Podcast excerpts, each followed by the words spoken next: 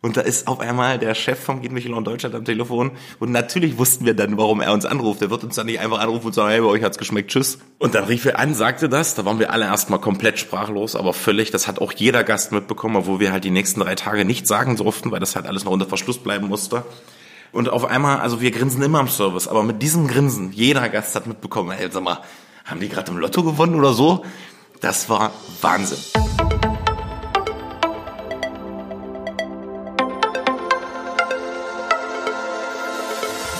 Hallo, ich bin Andrin Schumann und das ist Anhaltspunkte. Hier treffe ich mich mit Menschen, die sich ganz bewusst für ein Leben in Sachsen-Anhalt entschieden haben und die Dinge anpacken. Ich will zeigen, was hier alles geht. Deswegen besuche ich Gründerinnen, Wissenschaftler und Leute, die dieses Bundesland mit ihren Ideen verändern. Ich möchte herausfinden, was sie antreibt und warum sie das, was sie tun, gerade hier tun und nirgendwo anders. In dieser Folge treffe ich Robin Peach. Er ist der einzige Sternekoch Sachsen-Anhalts. Der 32-Jährige ist in Blankenburg geboren und aufgewachsen. Nach der Schule machte er zuerst eine Ausbildung zum Konditor und danach zum Koch. Alles in seiner geliebten Heimat, dem Harz. Mit gerade einmal 23 eröffnete er sein erstes eigenes Restaurant, das Zeitwerk in Wernigerode. Das war 2012. Fünf Jahre später erhielt er seinen ersten Stern vom Guide Michelin. 2019 machte Robin dann ein zweites Restaurant auf, das Peach. Und nur ein Jahr später hatte er sich auch dafür einen Stern erkocht. Wer Robin Peach noch nicht persönlich in einem seiner Restaurants getroffen hat, der kennt ihn vielleicht aus dem Radio oder Fernsehen. Im MDR zum Beispiel verrät er regelmäßig seine Lieblingsrezepte. Ich habe ihn im Oktober 2020 in Wernigerode getroffen. Und wir reisen jetzt zurück an diesen sonnig warmen Tag kurz vor dem zweiten Lockdown. Und auch kurz bevor wir beschlossen haben, dass dieser Podcast erstmal pausieren muss, weil das Reisen dann nicht mehr so einfach war. Die Stadt ist an diesem Tag von Urlaubsstimmung nur so erfüllt. Überall Touristen, die durch die Straßen schlendern und Fotos von den hübschen Fachwerkhäusern oder herumstehenden Brockenhexen machen. Das Zeitwerk, in dem Robin und ich verabredet sind, liegt sehr zentral, ganz dicht an einer der Hauptgeschäftsstraßen der Stadt. Von außen wirkt das Lokal unscheinbar. Es ist ein kleines Fachwerkhaus mit schlichtem Schriftzug über dem Eingang. Robin öffnet mir die Tür und begrüßt mich fröhlich. Sein Look ist sportlich leger. Er trägt eine schwarze Hose, ein weißes T-Shirt und darüber ein schwarz-rot kariertes Hemd. Dazu weiße Sneaker. Sein kurzes Haar ist nach hinten gegelt und der Drei-Tage-Bart ordentlich gestutzt. Er kommt genauso rüber wie in den Fernsehsendungen. Energiegeladen, offen und voll da. Im Inneren des Zeitwerks ist es einladend gemütlich. Überall warme, erdige Farben und sehr viel Holz. Die Einrichtung ist eher minimalistisch, dadurch wirkt es trotzdem modern. Wir gehen die Treppe hinauf in den Raum, wo viermal die Woche Robins Sternemenü serviert wird. Während wir uns an einen der gedeckten Tische setzen, erzählt er, was gestern für ein verrückter Abend war. Der Notarzt musste kommen, weil einer der Gäste einen Schwächeanfall hatte. Robin ist direkt in Plauderlaune. Während der nächsten Stunde erzählt er über seine ersten harten Jahre als Restaurantbesitzer und wie das Gericht Tote Oma auf seinem Menü landete. Wir sprechen darüber, wie er überhaupt zum Kochen gekommen ist und was seine sehr lebendige Oma damit zu tun hat. Nach diesem äh, merkwürdigen Abend gestern, wie war denn dein Morgen bis hierhin? Ja, mein Morgen war eigentlich so wie immer. Ich bin kurz vor Peng aufgestanden, ab unter der Dusche und dann ab in den Laden. Wenn man abends lange arbeitet, dann ist das halt irgendwie äh, ja ganz normal tatsächlich. Und ihr fangt dann hier immer um zwölf an oder wie macht ihr das? Ja, es kommt drauf an, wie die Reservierungen sind, wie der Tag zuvor war, was halt alles anfällt. Aber so, ich sag mal, zwischen zwölf und eins ist eigentlich so meistens die Anfangszeit in unseren vier Öffnungstagen, die wir haben. Wie kommt das zustande mit diesem Mittwoch bis Sonntag? Ähm, ja, der eine oder andere könnte jetzt denken, meine Güte, die haben ja ein Luxusleben und sind faul, aber tatsächlich sehe ich das eher aus unternehmerischer Sicht. Wir alle wissen, dass, glaube ich, gute Mitarbeiter das Wichtigste in jedem Unternehmen einfach sind, weil man kann alleine beim auf dem Fußballplatz auch nicht äh, das Spiel gewinnen tatsächlich. Und mir ist es wichtig, dass meine Mitarbeiter ja auch ein gutes Leben haben, weil das kriegen all unsere Gäste tatsächlich einfach mit. Und deswegen habe ich irgendwann mal gesagt oder auch mitbekommen, natürlich ist Geld das eine, aber auch Freizeit das andere, was den Leuten oder den Angestellten total wichtig ist. Und irgendwann haben wir uns dafür entschieden zu sagen, wir schließen halt nicht nur zwei normale Tage, sondern wir machen auch den dritten Tag zu. Und das hat äh, zur Folge, dass ich eigentlich ein sehr festen Personalstamm tatsächlich habe. Die Leute fühlen sich halt alle wohl, die Gäste bekommen das mit, weil hier niemand irgendwie nochmal sagt, boah, ich ziehe jetzt eine Fluppe, weil ich heute wieder arbeiten muss, sondern jeder hat drei Tage frei, die kommen alle fit und erholt aus dem, ich würde fast sagen, wöchentlichen Mini-Urlaub. Und dann geht's halt hier los, äh, äh vier Tage Vollgas. Und das ist so der Hintergedanke, zwecks drei Tagen frei. In der Gastronomie gibt's ja gar keine Standardarbeit eigentlich, wenn man das so, ich kenne es noch ganz anders, sieben Tage die Woche, bestmöglichst dann noch Teildienst, Vollkatastrophe. Also sprich, das der ganze Tag im Eimer eigentlich. Und genau das wollte ich alles einfach nicht. Wie viele seid ihr im Team? Boah, in beiden Läden so knapp 20 Leute mittlerweile. Ist schon sportlich irgendwie über die Jahre, was da gewachsen ist. Wenn ich überlege, dass wir hier irgendwie gefühlt zu zweit angefangen haben und jetzt sind wir 20, das ist äh, verrückt man wächst aber halt in so eine Situation rein und ähm, lustig in der unteren Etage im Zeitwerk haben wir so einen ganz, ganz langen Tisch und da haben wir halt immer unsere Meetings gemacht und irgendwann habe ich dann eigentlich realisiert, dass es so viele Leute sind, weil die Stühle gar nicht mehr gereicht haben, die wir dort unten stehen haben für die ganzen Mitarbeiter. Es ist was Verrücktes tatsächlich, weil ich meine, ich habe Konditor gelernt, habe Koch gelernt und sage jetzt ganz oft, ich hätte vorher vielleicht nochmal Psychologie studieren sollen. Es ist dann auch irre, wenn du so viele Mitarbeiter hast mit den ganzen Befindlichkeiten. Also mir reicht das. Ich möchte kein Unternehmen mit tausend Mitarbeitern führen, muss ich ehrlicherweise sagen. Aber es ist halt super spannend. Du hast ganz viele unterschiedliche Persönlichkeiten und ja, es wächst. Wie bist du so als Chef? Mega entspannt. Also wirklich mega entspannt. Für mich gibt's nur eins, wir müssen alle 110 Prozent geben in diesen vier Tagen, wo wir da sind. Fehler dürfen auch mal passieren, weil das ist menschlich einfach. Aber es soll halt alles so gesittet und ruhig. Und was ich immer sage, da können wir, glaube ich, jeden meiner Leute fragen, es soll halt eine ganz kleine familiäre Atmosphäre einfach sein. Das finde ich halt wichtig, weil wir gehen alle unser Leben lang arbeiten. Und da ich kenne es halt auch andersrum mit einem harten Regiment. Ich finde einfach, das ist nicht meins irgendwie. Also ich bin bestimmt auch mal schnell aufbrausend und wenn mir irgendwas nicht passt, sage ich das auch ehrlich und direkt raus. Aber das verlange ich genauso auch von meinen Mitarbeitern. Und äh, man sagt immer, vor dem Service ist nach dem Service. Also egal, was dann halt mal passiert oder man sich vielleicht mal kurz eine Stunde hier mitten im Service ein bisschen mehr Druck unter den Hintern macht gegenseitig, was nicht heißen soll, wenn ich einen Fehler mache, dass ich nicht auch gerne darauf angesprochen werden möchte. Ähm, aber wie gesagt, das ist eigentlich relativ entspannt, dadurch, dass die Leute halt total fokussiert sind, auch mit dem vielen Freien, was sie halt haben. Also ich bin netter Chef, so. Aber das kann ich ja jetzt auch viel erzählen. das Personal für beide Restaurants besteht mittlerweile aus 20 Leuten. Es ist ein sehr junges Team. Das Durchschnittsalter liegt bei etwa 28 Jahren. Robins Angestellte kommen aus Magdeburg, Halle, Berlin oder direkt aus der Umgebung. Einige von ihnen haben eine Zeit lang in anderen Städten wie Hamburg gelebt und sind dann wieder zurückgekommen. Persönlich merkt Robin nichts vom Fachkräftemangel, über den andere Berufskolleginnen klagen.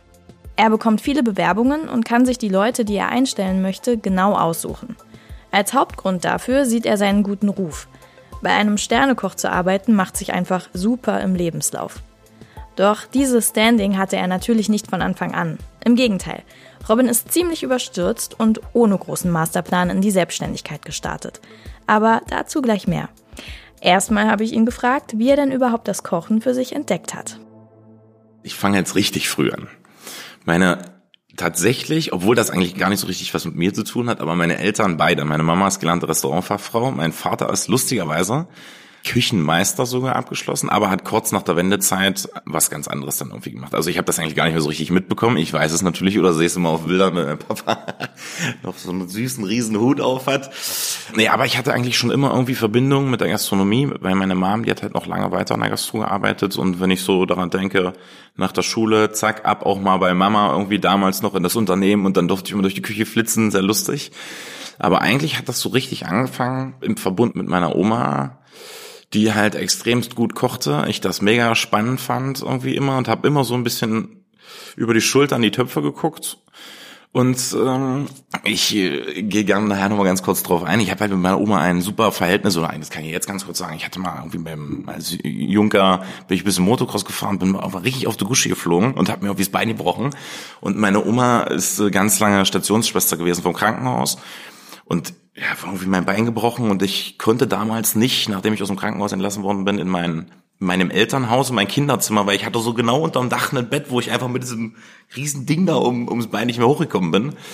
Und dann hat meine Oma damals gesagt, Mensch Junge, dann kommst du erstmal zu mir und ich pflege dich quasi wieder gesund. Und so hat sich ein extrem gutes Verhältnis mit Oma entwickelt, das bis heute noch anhält, weil ich glaube, wir telefonieren jeden Tag und die hat jeden Schritt hier mitgemacht bis hierhin. So richtig kochen war es gar nicht zum Anfang, sondern halt eher die Leidenschaft zur, zur Konditorei, halt. Irgendwie das Backen, diese kleinen filigranen Sachen, dann kann man mit Zucker irgendwelche Skulpturen ziehen für Hochzeitstorten zum Beispiel. Das ist extremst filigrane, das war irgendwie genauso mein Ding. Und auch so bin ich durch die Familie irgendwie dazu gekommen, dass ich zweimal ein Praktikum machen durfte in der Schule bei Herrn Wieker hier in Wernigerode. Ich denke mit Abstand eines der besten Konditoreien in ganz Deutschland. Und das war dann irgendwie, weil ich ein sehr ehrgeiziger Typ bin, auch mein Ansporn zu sagen, so Robin, ich möchte jetzt unbedingt nach der Schule diese Ausbildung einfach dort anfangen, weil es auch damals noch extremst schwer war, überhaupt dort einen Ausbildungsplatz zu bekommen. Man soll es nicht glauben, aber früher war es halt echt noch so, dass ich zum Einstellungsgespräch bei Herrn Wieker durch meine zwei Praktikas, die ich machen durfte, eingeladen wurde. Und ich glaube, da lag rechts neben ihm ein Bewerbungsstapel, der war gefühlt Meter hoch. Und er konnte sich halt die Leute tatsächlich nur aussuchen. Und da waren eigentlich so die Bewerber, die Abitur hatten, die hat er genommen. Und ich hatte irgendwie das große Glück, dass ich trotz dessen damit reingerutscht bin und jeder wusste, wer anfängt bei Herrn Wieker zu arbeiten oder eine Ausbildung zu machen, der schließt auf jeden Fall seine Ausbildung Durchschnitt 1-0 eigentlich ab, so gefühlt. Und tatsächlich war das dann auch so. Also der hat dich zu Höchstleistung getrimmt. Sehr, sehr menschlich. Also nicht, dass man jetzt denkt, irgendwie jemand wurde da. Also das war, das war schon was Besonderes. So bin ich eigentlich irgendwie in diese Gastro-Nummer reingekommen. Nach seiner Ausbildung zum Konditor ging Robin nach Ilsenburg und arbeitete in einem Hotel als Patissier. Nebenbei machte er noch eine Ausbildung zum Koch. Danach fing er in einem Blankenburger Hotel an. Dort blieb er allerdings nicht lange. Nach knapp einem Jahr war er ziemlich unzufrieden mit dem Job. Aus dieser Unzufriedenheit heraus entwickelte Robin eine tollkühne Idee, die ihn direkt zu seinem ersten Restaurant führte. Und dann bin ich, das war dann irgendwie Dezember, bin ich hier nach Wernigerode gefahren zum Weihnachtsmarkt, zu unserem wunderschönen Weihnachtsmarkt, den wir hier haben. Und habe mein Auto so im Umkreis jetzt gerade meines Zeitwerks geparkt. Und vor meinem jetzigen Zeitwerk stand ein Schild zu vermieten. Und im Grundsätzlichen ging das dann im jugendlichen Leichtsinn sehr schnell. Nächsten Tag angerufen, bisschen rumgesponnen, gesagt, hey komm, ich mache mich selbstständig, gar keinen Plan von überhaupt nichts, aber ich mache das jetzt erstmal halt so, ja. Und so kam es dann auch. Angerufen, getroffen, angeguckt äh, und gefühlt irgendwie einen Vertrag unterschrieben und halt einfach im jugendlichen Leichtsinn sich komplett ins kalte Wasser geschmissen. Was äh, jetzt im Nachhinein echt total lustig klingt, aber das war auf jeden Fall die ersten eins, zwei, drei, vier, fünf Jahre echt nicht einfach. Überhaupt gar nicht. Du hast keinen blassen Schimmer von irgendwas eigentlich. Man muss sich vorstellen, ich habe ein kleines Fachwerkhaus übernommen, was vorher irgendwie eine Art Jugendclub war. Total abgefuckt eigentlich die Bude, wenn man so mal sagen möchte. Die Böden waren keine Böden, sondern eigentlich riesengroße Kaugummis. Und hier war eigentlich nichts schön. So. Und dann kommt der kleine Peachy um der Ecke und sagt, ich knall da jetzt ein Restaurant rein. Ja, und dann haben wir halt auch ich äh, verschiedenste Konzeptmodelle irgendwie versucht. Wir haben erst im unteren, also wir haben zwei Etagen, im unteren Bereich haben wir angefangen mit einem kleinen Restaurant mit fünf Tischen. Hier im oberen Bereich, wo wir jetzt gerade sitzen, hier eigentlich genau wo wir jetzt sitzen, stand mal eine viereckige Bar. Lustigerweise. Also es war so eine Mischung aus Restaurant und Lounge.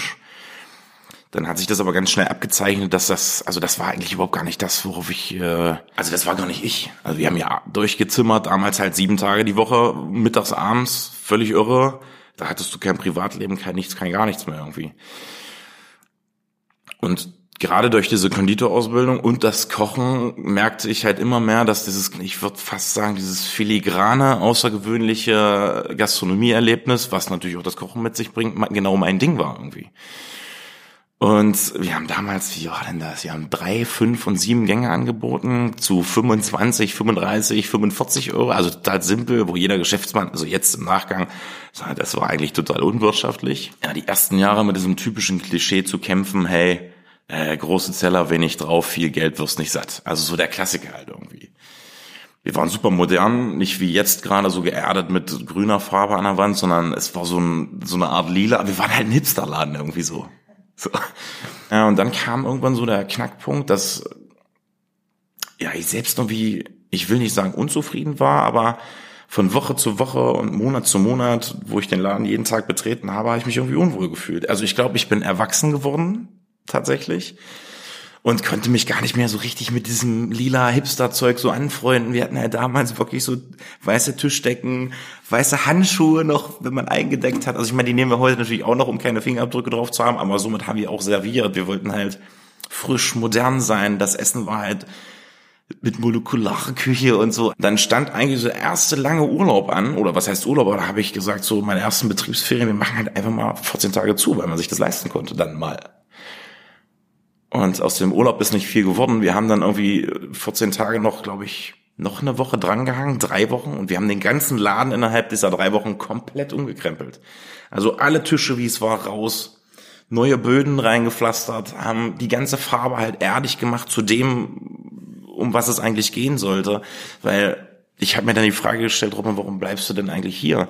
Und die einfachste Antwort ist, das ist irgendwie meine Heimat. Ich habe hier meine Freunde um mich herum. Und auch wenn jetzt gute Freunde, wie zum Beispiel mein bester Freund nach Berlin gezogen ist, heißt es ja nicht, dass ich da mal hin kann, aber immer wenn ich zurückgekommen bin, habe ich mich einfach wohlgefühlt, wenn ich hier dieses Ortseingangsschild gesehen habe.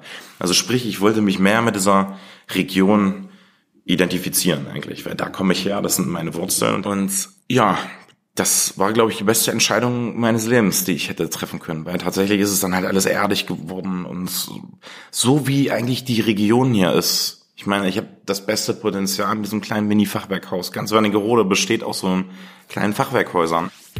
2015 war das, als Robin mit Freunden und Familie das Zeitwerk innerhalb von drei Wochen komplett umbaute. Das Lila musste erdigen Farben weichen. Sie strichen die Wände grün oder weiß und verkleideten sie mit Holz. Die groben Balken des alten Fachwerkhauses setzte Robin als Raumtrenner in Szene. Sie verleihen den Räumen einen natürlich urigen Charme. Die Einrichtung gestaltete er schlicht. Die Deko ist meistens aus Naturmaterialien. Beides betont den Charakter des alten Hauses und katapultiert es gleichzeitig stilsicher in die Gegenwart. Robin strich damals allerdings nicht nur die Wände neu, sondern veränderte sein gesamtes Angebot. Seitdem gibt es im Zeitwerk nur noch ein Menü mit 15 Gängen. Die Gerichte sind allesamt inspiriert von seiner Heimat, dem Harz und allem, was er damit verbindet. Neben Tote Oma, ein typisches Essen aus Sachsen-Anhalt, können sich die Gäste auf Gerichte wie Cornflakes und Milch oder Wachtel Teil 2 freuen. Ein Abend im Restaurant Zeitwerk beginnt für alle um 19.15 Uhr und dauert etwa drei bis vier Stunden. Diese kulinarische Exkursion in den Harz kostet zwischen 120 und 140 Euro pro Person. Wie schmeckt denn Tote Oma auf Michelin-Stern-Niveau?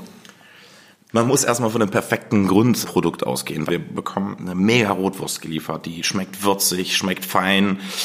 Und eigentlich ist ja Tote Oma so eine Art gekochte Rotwurst. Da gab es früher Kartoffeln, einfach so Salzkartoffeln dazu und Sauerkraut verfeinern das halt mit ein bisschen frisch reingeschnittenen Apfelwürfeln mit Majoran, schwitzen das genauso noch an und dann haben wir die Kartoffel, aber statt so normale Salzkartoffel dazu zu legen, gibt's bei uns so eine Art Sahne-Espuma, also so ein Espuma, wo man früher Sahne aufgeschäumt hat. Da kochen wir eine relativ dünne Kartoffelsuppe, sage ich mal. Dann kommt das rein in diesen Espuma und wenn man das ausspritzt auf diese gebratene Blutwurst, hat man wie einen richtig leckeren, saftigen Schaum von der Kartoffel dazu.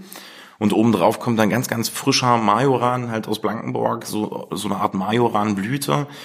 Kartoffelstroh, also wo wir Kartoffeln noch so ein bisschen ausfrittiert haben. Und als Sauerkrautersatz gibt es halt ganz frisch angemachten Weißkohlsalat einfach. Also es schmeckt halt, ich würde fast sagen, rund. Und jeder natürlich, der das liest, Tote Oma, das ist natürlich erstmal ein anrüchiger Name. Man hat es zwar halt einfach so genannt. Und wenn man dann noch sagt, das ist Blutwurst, da sind viele, die sagen, ach du um Gottes Willen. Aber die meisten sagen, ich würde gerne noch zehn von diesen Schalen haben, wenn sie es dann gegessen haben. Was ich total interessant finde, ist, dass du ja nicht wie viele Köche, vor allem welche, die auf einem höheren Niveau kochen, die reisen ja um die Welt, um irgendwie Eindrücke zu bekommen und sowas. Das hast du nicht gemacht. Warum nicht? Also vorab, manchmal hätte ich es mir gewünscht, für manche Sachen, um auch Techniken gerade zu lernen das habe ich dann immer im Eigenversuch tatsächlich gemacht und auch viele Sachen versemmelt dadurch halt irgendwie.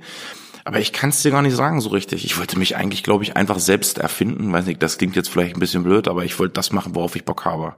Ich habe nie riesig über den Tellerrand hinausgeguckt. Ich habe mir noch nie großen Kochbuch gekauft. Lustigerweise immer nur geschenkt gekriegt, aber die stehen bis heute bei mir noch im Schrank. Und ich war vorher lustigerweise auch noch nie irgendwie in einem, eigentlich in einer gehobenen Gastronomie essen. Also all das, was jetzt äh, so ist, das ist das, wie ich mir vorstelle, quasi mein Restaurant führen zu wollen. Ohne dass mir jemand gesagt hat, du musst es so machen, du musst es so machen, sondern ich habe gesagt, ich möchte das so machen. Und ja, das stimmt, tatsächlich alle großen Köche, die sind, oder alle Köche, die nachkommen, die waren vorab, hatten viele Stationen und haben sich dann selbstständig gemacht. Ja, weiß nicht, ich habe es noch wie andersrum gemacht. Ich habe irgendwie gar nichts gemacht und gehe jetzt futtern überall in der Welt halt. Robin Peach erzählt gern und mit dem ganzen Körper. Er gestikuliert wild und spricht schnell, verwendet die Wörter, wie sie ihm in den Sinn kommen und färbt sie mit seinem Dialekt. Während des Gesprächs wechselt Robin mehrfach die Position. Mal schlägt er ein Bein übers andere, dann sitzt er wieder nach vorn gebeugt und breitbeinig da. Zwischendurch wandert sein Blick immer wieder zum Telefon.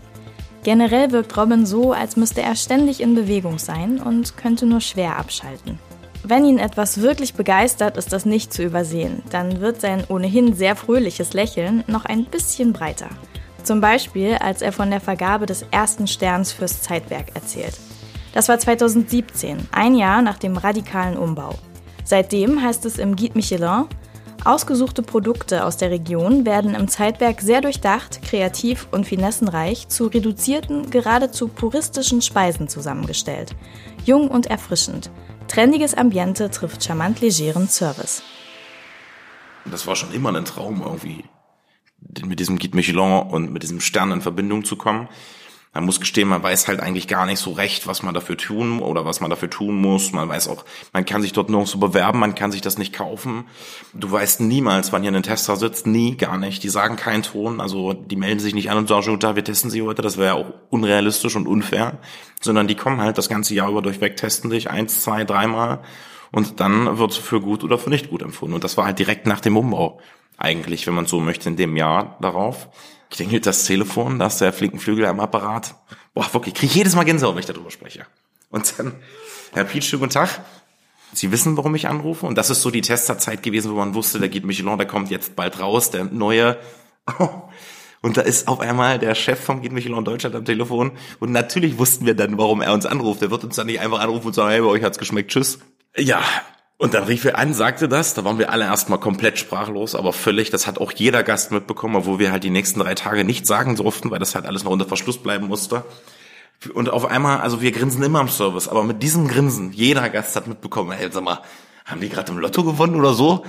Das war Wahnsinn, das war wirklich Wahnsinn. Und was danach halt irgendwie passiert ist, man hat ganz viel Presse bekommen.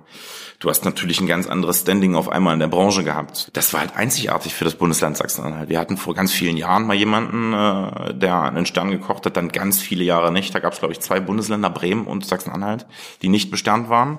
Und dann kommt auf einmal so ein Junker dahergelaufener äh, Robin an und schafft es dann wieder so, ja, so ein, äh, weil ich, also für mich sowas unglaublich Tolles nochmal zu schaffen. Das war ein Ritterschlag denn je, wirklich. Also Wahnsinn, wirklich Wahnsinn.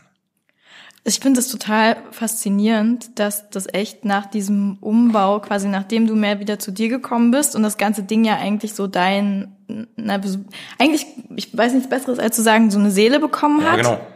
Das ist genau das Richtige, was du sagst. Das war dann halt ich. Und so habe ich mich auch jeden Tag gefühlt. Ich habe mich damit wohlgefühlt einfach. Jeden Tag. Das war das war ich. Das also, strahlt wahrscheinlich so aus bis in die letzte Pore. Das merkt wahrscheinlich dein Kollegium und das Essen wird irgendwie anders gemacht und so und dann. Das hast du gut gesagt. Brauche ich nichts dazu sagen. ja, es ist, ich durfte mich halt verwirklichen, wie ich das einfach wollte und wie ich es mir vorstellte. Und das war dann halt auch einfach und auf einmal so. Und ja, das hat auf alles ausgestrahlt. Dann kamen auch die mehr Mitarbeiter dazu. Die haben sofort verstanden beim Eintreten ihrer neuen Arbeitsstätte, was wir verlangen. Also nicht verlangen im Sinne von, ihr müsst viel arbeiten, sondern was sind wir? Was wollen wir den Gästen mitgeben? Wie zum Beispiel diese alten Gerichte neu interpretiert. Und warum haben wir jetzt grüne Wände? Und warum nur hölzerne Tische ohne weiße Tischdecken? Weil das sind wir. Wir sind halt erdig. Wir kommen hier aus dem Harz. Hier passt kein Lila an der Wand. Wir haben auch keine lila Bäume im Wald stehen, also. Das ist halt alles mega im zweifachen Sinne geerdet gewesen. So und das hat jeder mitbekommen. Jeder. Und auch dann die Abläufe, wie wir die Menüs schicken. Das ist wie eine Theateraufführung. Die Leute sitzen, wie gesagt, 19.15 Uhr startet dann das Menü für alle gleich. Dann gibt's zwei, drei Gänge, wo wir gemeinsam als gesamtes Team, jeder Koch, wir servieren halt auch mit das Essen.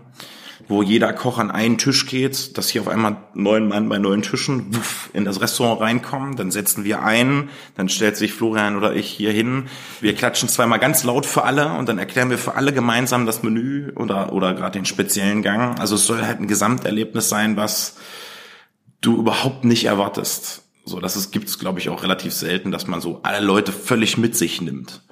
Und wie kamst du auf die Idee, dass es wie im Theaterbesuch sein soll?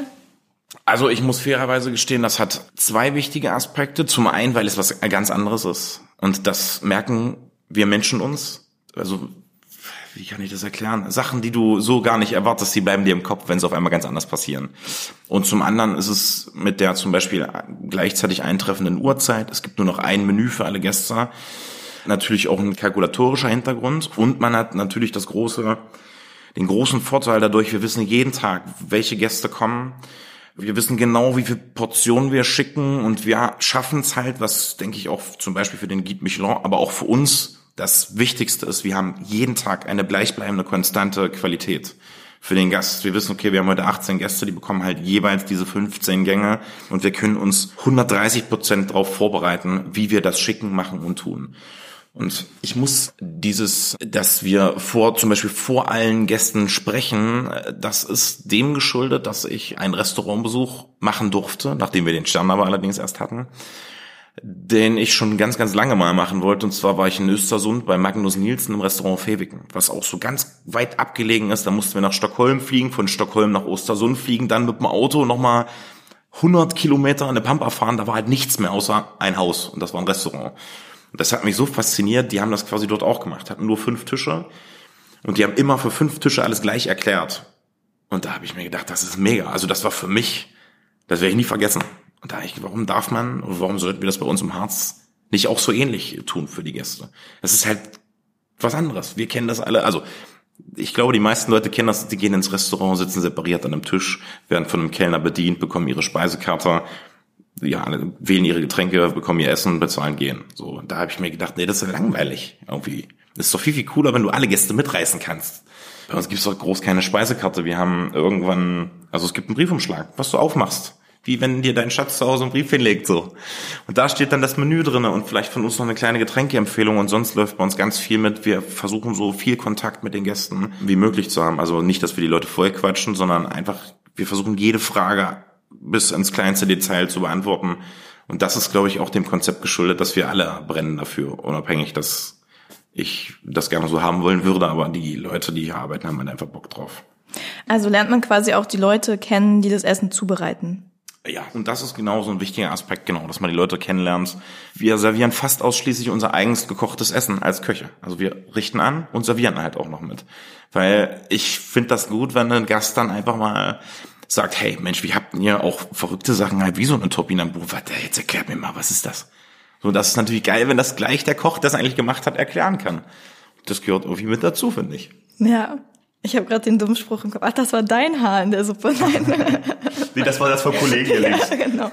Nee, aber das ist total schön. Das ist ja eigentlich voll viel ganzheitlicher und persönlicher. Wohnzimmer passt schon dann ja, Menschlichkeit und die Wohnzimmeratmosphäre, das ist das Wichtigste. Und ganz ehrlich, das ist doch auch genau das, was man haben möchte. Ich möchte in keinen stockesteifen Laden gehen, wo du vielleicht als Gast mega hofiert wirst, sondern ich finde, der Gast muss sich auch ein Stück weit dann integrieren mit in das Ganze, aber wir holen die Gäste halt alle komplett ab. Ob man hat natürlich auch manchmal schwierige Gäste dabei, muss man halt sagen, aber wir sind halt alle so total jung, offen, ganz vernünftig, machen auch mal einen Witz. Ich glaube, es wir haben noch nie einen Gast nicht abgeholt. Was ist ein schwieriger Gast?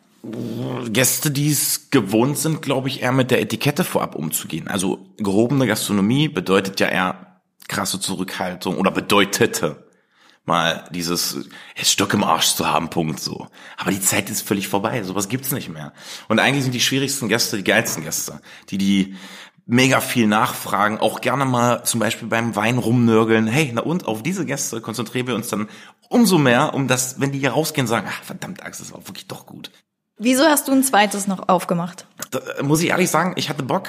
Dann, weil ich war ja fest mit meinem Konzept hier, es ist regional, wir bleiben einfach bei den Wurzeln hier, aber ich hatte einfach Interesse dran, auch trotz dessen nochmal was ganz anderes zu machen, also eine Bauchküche zu kochen.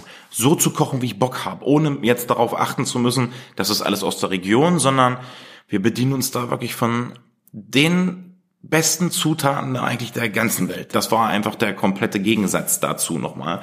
Und weil es irgendwie so ein kleiner Mini-Traum war irgendwie, wo wir ein bisschen freier sind und sagen, wir kochen so eine so französischer Grundbasis, aber haben viele asiatische Aromen mit drin. Auch da, ich bin halt nicht der eigentlich Schuster bleibt bei deinen Leisten, mach das, was du kannst. Aber ich fand, fand die asiatisch-japanische Küche super interessant. Die Aromen, die es da gibt, die Geschmäcker, das ist halt echt Umami pur.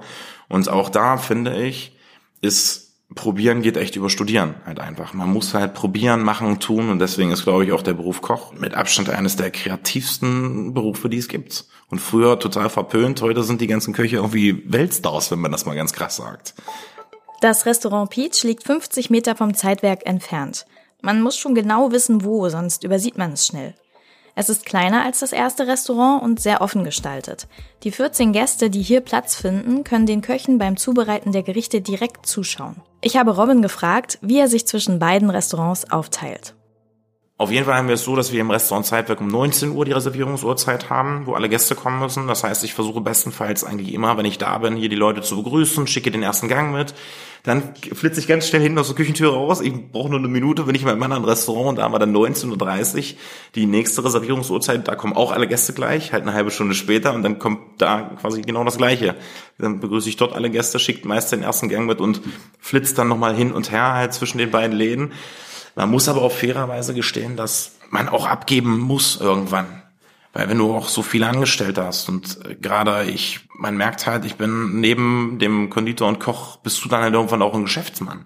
Ich kann ja auch nicht in meinem Büro, was ich habe, die Sachen außer Acht lassen. Und ich glaube, das weiß jeder, das ist das Wichtigste, was man auch mit äh, kontrollieren muss. Weil wenn zahlenmäßig was falsch läuft, das geht auch nicht. Und das macht sich halt nicht von alleine. Das heißt, man sitzt doch manchmal morgens um sieben halt einfach schon hier und ja, macht Sachen, die vielen Gästen vielleicht gar nicht auffallen. Ja, und so versuche ich mich zu organisieren. Ist halt echt sportlich manchmal, aber das ehrlicherweise gibt es keinen Tag, wo ich das nicht will. Wernigerode übrigens als Standpunkt ist der beste Standpunkt, den ich mir hätte wünschen können. Weil wir haben so viele Tagestouristen, über eine Million Tagestouristen im Jahr. Und das heißt natürlich, wir haben auch ganz viele Gäste, die von außerhalb Deutschlands kommen. Oder äh, Entschuldigung, äh, von Deutschlands, aber auch tatsächlich über die Grenzen Deutschlands hinaus mittlerweile, was dem Geht Michelin wahrscheinlich auch geschuldet ist. Also wir haben Gäste von hier, wir haben Gäste von außerhalb, wir haben die Touristen, wir haben die gezielten Leute, die also gezielt hierher reisen. Wir haben von arm bis reich, von jung bis alt, wir haben alles hier tatsächlich bei uns äh, an Gästen sitzen. Der Harz zieht vor allem Reisende an, die die Natur lieben, denn er gilt nicht zuletzt durch den Brocken als attraktives Wandergebiet.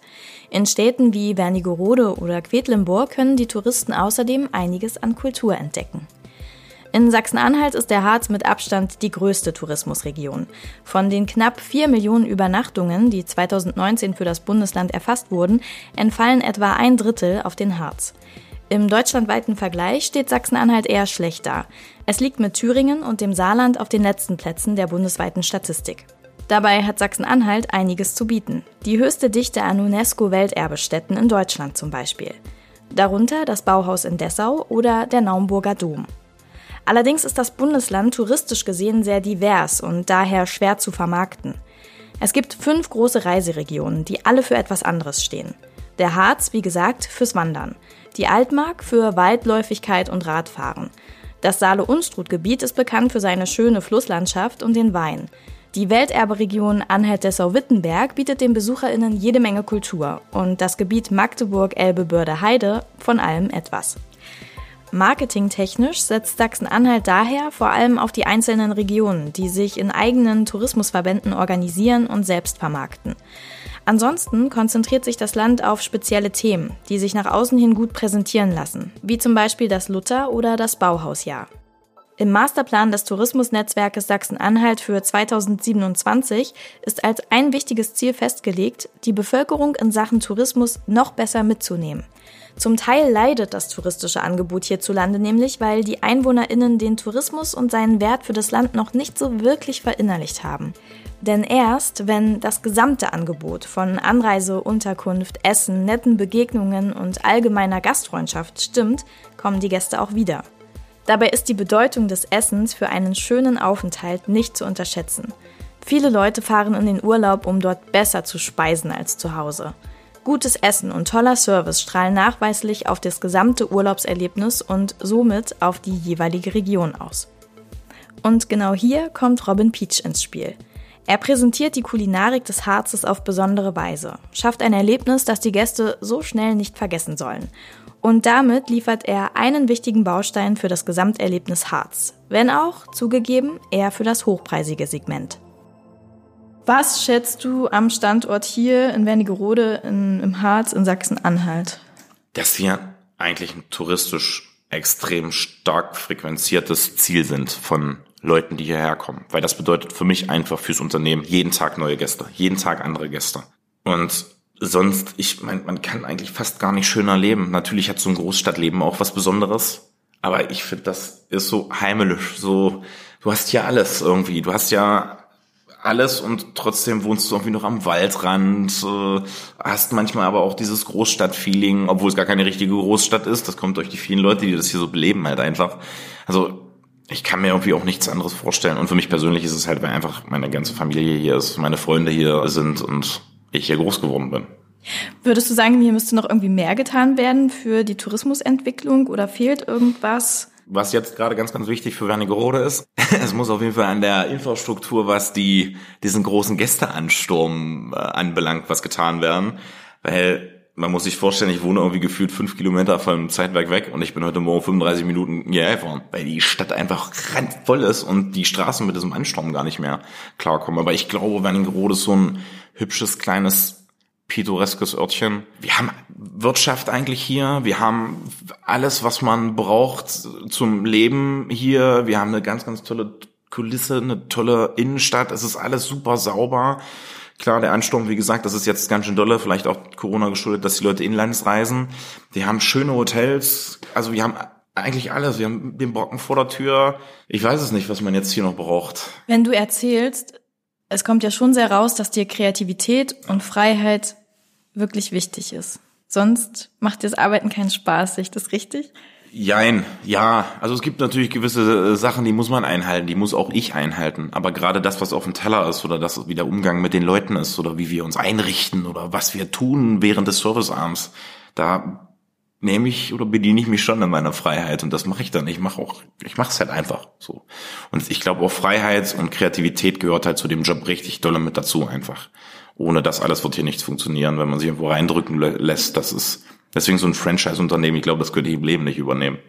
Da würden mir viel zu viele kreative Ideen kommen, um da was anderes zu machen. Und jetzt reist du um die Welt, um Restaurants zu besuchen, um dich inspirieren zu lassen, richtig? Und das hast du früher nicht so gemacht? Ich habe angefangen, tatsächlich erst nachdem wir den Stern hatten, auch mal zu sagen, hey geil, jetzt gucke ich mir mal an, was eigentlich andere Leute so machen.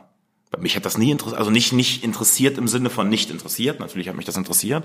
Aber ich war eher wie so ein Pferd mit zwei Scheuklappen links und rechts fokussiert auf das, was ich tue.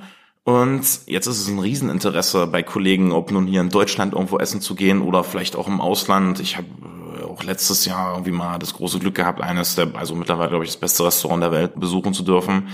Restaurant Fransen von Björn Fransen und das war auch in Stockholm, ja. Und man guckt sich da halt auch mal, hey, wie machen die das denn? Und man nimmt doch irgendwie irgendwo immer eine Kleinigkeit mit, die man dann für sich, ohne jetzt zu kopieren, obwohl ich meine, Wasser zu kochen, das machen wir halt alle. Man, ich glaube, kochen kann man eh nicht neu erfinden. Aber man hat immer noch mal eine Inspirationsidee, die man irgendwo selbst bei sich vielleicht mit einfließen lassen kann. Und natürlich Geschmack, der überall unterschiedlich ist. Und Schmecken ist, denke ich, wie Lernen. Man lernt nie aus. Man schmeckt auch, denke ich, nie aus. Egal, wo du hingehst, egal, wo du bist.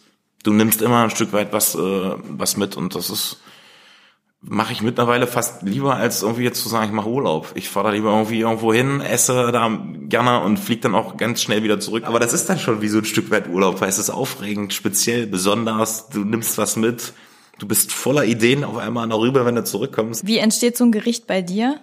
Neues? Boah, ganz oft, wenn ich abends kurz bevor ich ins Bett gehe, lustigerweise habe ich irgendwie seit langer Zeit einen kleinen Zettel und einen Stift liegen. Da kommt sowas einfach so, ah, verdammt Axt, so das und das könnte man jetzt vielleicht mit dem und dem. Dann wird das aufgezeichnet wie so eine Krickel-Krackel-Zeichnung von einem kleinen, von einem kleinen Zwölfjährigen. Und dann geht's eigentlich nächsten Tag, weil wir machen immer ein bisschen Meeting morgens, bevor wir, oder was heißt morgens, bevor wir anfangen, reden wir alle zusammen als Team, was war gestern gut, was müssen wir besser machen, bla bla. Und da bringt jeder irgendwie mal so eine Inspiration mit. Also das ist eine Teamleistung tatsächlich. Wir alle bringen Komponenten mit ein, versuchen das mal zu bestellen, probieren, kochen und manchmal beim neue Gerichte ausprobieren merken wir, oh Gottes Willen, das passt halt tatsächlich auch gar nicht zusammen, da müssen wir noch mal dran tüfteln. Also wir haben teilweise im Restaurant Peach jetzt gerade, weil das auch dort sehr produktaffin ist und sehr reduziert ist, dass man sagt, so wie ich habe zwei, drei Zutaten, mehr kommt nicht auf den Teller, aber das muss halt perfekt sein. Da brauchen wir manchmal eins, also in einem Monat, bis dann ein Gericht wirklich perfekt ist, weil wir jeden Tag dran rumtüfteln. Dann hat man vielleicht auch mal keine Zeit, weil irgendwie ein besonderer Gästeansturm ist oder wir haben andere Sachen wie jetzt, dass man beim MDR einen Funkhausdinner noch kochen darf oder so. Also es ist ja nicht nur das Restaurantwesen, äh, was ist, sondern nebenbei auch noch ein paar Sachen. Aber es dauert schon lange. Schmeckst du das dann auch, wenn du was im Kopf hast? Oder wie muss man sich das vorstellen, wenn du eine Idee zu einem Gericht hast? Ja, ich glaube. Das ist völlig komisch, wenn du mich das jetzt fragst. Da denke ich manchmal selber, ich habe das Scharen. Aber tatsächlich habe ich das Gefühl, ich kann im Kopf irgendwie auch Sachen miteinander geschmacklich kombinieren, ohne dass ich, also es gibt Sachen, da weiß ich ganz genau, die passen zusammen. Ganz einfach. Also da, das brauche ich auch nicht kochen. Da weiß ich, koch das bitte so, stell mir beide Sachen hin, ich pack das auf den Löffel, schieb dir das im Mund und du sagst, oh, mega, da brauche ich auch nicht kosten. Robin Peach kreiert nicht nur Gerichte für seine eigenen Restaurants, er steht auch regelmäßig fürs Fernsehen in der Küche. Seinen ersten Auftritt hatte er 2013 in der Sendung Die Kochprofis. Seitdem schwingt er regelmäßig den Kochlöffel für die Kamera. Mitunter an der Seite anderer Starköche wie Tim Melzer. Vor allem im MDR ist er präsent. Seit fünf Jahren gibt er jeden Freitag in der Radiosendung Die Kochfrage der Woche mit Robin Peach bei MDR Sachsen-Anhalt Tipps für einfache Rezepte zum Nachkochen. Er ist Gastgeber beim MDR Funkhausdinner in Magdeburg und seit Anfang des Jahres in der Fernsehsendung MDR um 4 zu sehen. Auch in den sozialen Netzwerken ist er aktiv und versorgt seine 22.000 FollowerInnen auf Instagram regelmäßig mit neuen Infos. Robin Peach ist ein Workaholic, wie er selbst sagt. Seine Arbeit allgegenwärtig. Du arbeitest immer, auch wenn du zu Hause bist, arbeitest du. Auch da, oh, um Gottes Willen, klingelt das Telefon nochmal, dann schmeißt du dich zu Hause an den Rechner und dann werden aus, hey Schatz, ich will nur mal zwei Minuten am Rechner, doch nochmal zwei Stunden. Und was ich auch nicht so bin, ich bin kein riesen Urlaubsmensch. Also ich muss jetzt nicht tausendmal im Jahr in Urlaub fliegen oder so. Das ist, ich fahre dann irgendwie lieber mit meiner Partnerin, wir mieten uns irgendwie so ein kleines Boot auf der Müritz und sind da mal drei Tage unterwegs und das ist mega gut und dann können wir zurück frisch.